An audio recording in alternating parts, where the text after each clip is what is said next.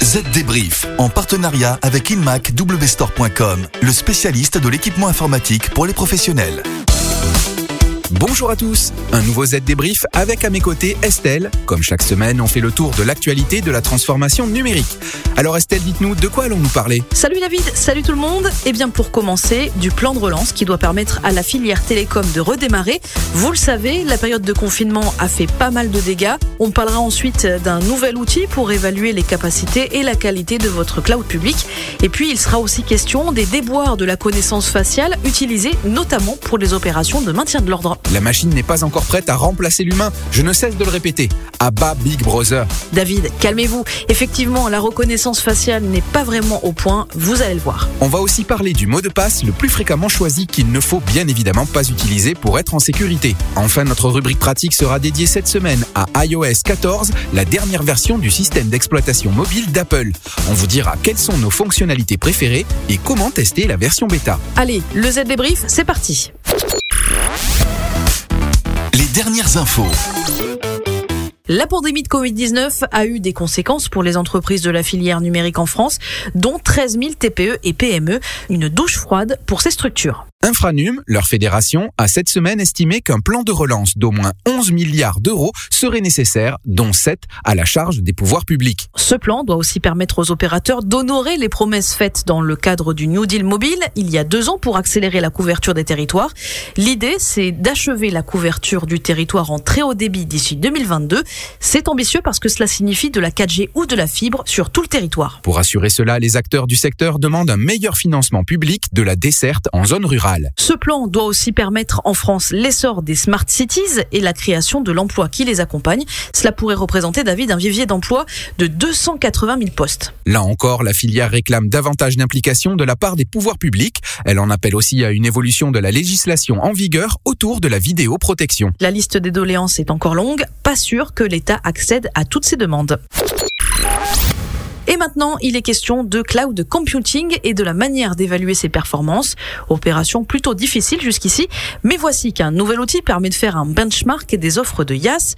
Il se nomme Cloud Expert Preview. C'est un benchmark gratuit qui cherche à mesurer avec précision les performances du cloud en mode infrastructure as a service. Cet outil comprend des microservices web et des charges de travail d'analyse de données. Les testeurs peuvent les utiliser sur deux clouds pour comparer les performances, tant matérielles que logicielles. Grâce à ces informations, vous pouvez décider quel fournisseur de cloud vous convient le mieux. Et si vous voulez tester Cloud XPRT, il vous faut une configuration sous Ubuntu 18.04 et utiliser les conteneurs Docker managés par Kubernetes. Cloud XPRT peut être configuré pour fonctionner sur votre centre de données local, Amazon Web Service, Google Cloud Platform ou encore Microsoft Azure. Vous nous le disiez dans le sommaire, David, la reconnaissance faciale n'a jamais été votre tasse de thé et vous aviez bien raison, comme nous le montre la terrible aventure d'un Américain. Cette technologie qui permet de détecter la présence d'une personne de manière automatique en la filmant avait jusqu'ici le vent en poupe pour assurer les opérations de maintien de l'ordre. Seulement voilà, un homme, un Américain, Robert Williams, a passé 30 heures en détention parce qu'un logiciel de reconnaissance faciale avait jugé identique la photo de son permis de conduire et celle d'un voleur de montres capturé par des caméras de surveillance.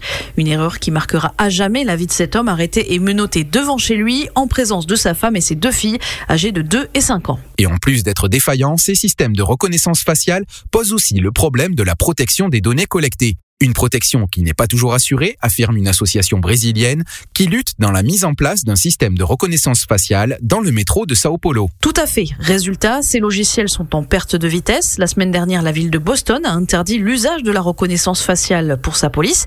Idem à San Francisco depuis quelques mois.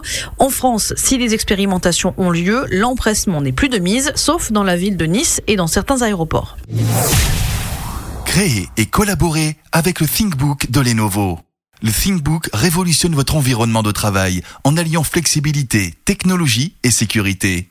Son design fin et léger vous offrira un confort de travail en toutes circonstances. Conçu pour les professionnels, pensé pour vous, c'est l'alliance idéale entre le travail et les loisirs. Découvrez les fonctionnalités ingénieuses du ThinkBook chez InMac W Store. Le chiffre marché. Ce n'est pas le chiffre, mais les chiffres du marché cette semaine. Une nouvelle étude se penche sur les mots de passe les plus utilisés dans le monde de l'entreprise, David. L'auteur de l'étude a analysé les mots de passe qui ont fuité en ligne après des vols de données dans diverses entreprises. Résultat, un mot de passe sur 142 est le mot de passe le plus faible connu à ce jour, soit la chaîne 1, 2, 3, 4, 5, 6. L'auteur de l'étude a également découvert que la longueur moyenne des mots de passe est généralement de moins de 10 caractères, et ce, alors que la plupart des experts en sécurité recommandent d'utiliser des mots de passe dont la longueur doit être de 16 caractères minimum. Autre dimension, l'utilisation des différents caractères pour créer des mots de passe. Seulement 12% des mots de passe utilisés contiennent un caractère spécial, et un tiers des mots de passe utilisent uniquement des lettres. Pas très sécurisé tout ça. Et pour en savoir plus sur cette étude, rendez-vous sur le site internet zdnet.fr. Ça peut toujours être utile. David, on peut dire que c'est votre semaine. Hein. Après avoir parlé de l'échec de la reconnaissance faciale que vous détestez, voilà qu'arrive iOS 14, le système d'exploitation de votre iPhone. Yes, et voici d'ailleurs notre sélection des nouvelles fonctionnalités à tester. L'écran d'accueil d'abord, il a été largement repensé. Des widgets peuvent maintenant y être ajoutés. Et désormais votre téléphone affiche automatiquement les applications fréquemment utilisées et celles dont il pense que vous pourriez avoir besoin. Apple a finalement intégré une fonctionnalité que de nombreux utilisateurs d'iPhone demandait, une notification minimale des appels vocaux entrants. Le nom de l'appelant apparaîtra en haut de votre écran, vous donnant la possibilité de répondre, de refuser ou simplement de faire disparaître la notification afin que vous puissiez poursuivre votre activité. Une nouvelle application, Translate, permet désormais des traductions par voix ou par texte dans 11 langues différentes. Et puis Apple CarKey va bientôt arriver. Il doit permettre d'utiliser un iPhone ou une Apple Watch pour déverrouiller et démarrer sa voiture. Si vous êtes intéressé comme moi, sachez que la bêta pour développeurs d'iOS 14 est désormais disponible. Attention, pour la faire fonctionner sur votre iPhone, vous devez disposer d'un compte développeur payant et d'un iPhone 6S ou plus récent. Et puis mieux vaut ne pas l'installer sur votre appareil principal car il est probable qu'il y ait quelques bugs à corriger. Enfin, sachez qu'une version bêta publique devrait arriver ce mois-ci, suivie d'une version officielle plus tard cet automne. Allez, le Z débrief, c'est terminé pour cette semaine. On se retrouve la semaine prochaine. Ah oui, n'oubliez pas, si vous aimez le Z débrief, n'hésitez pas à le dire autour de vous et sur les réseaux sociaux. Et puis n'hésitez pas à y mettre plein d'étoiles sur votre application préférée comme Apple Podcast ou Podcast Addict. Bye bye Z Débrief, en partenariat avec InMacWstore.com, le spécialiste de l'équipement informatique pour les professionnels.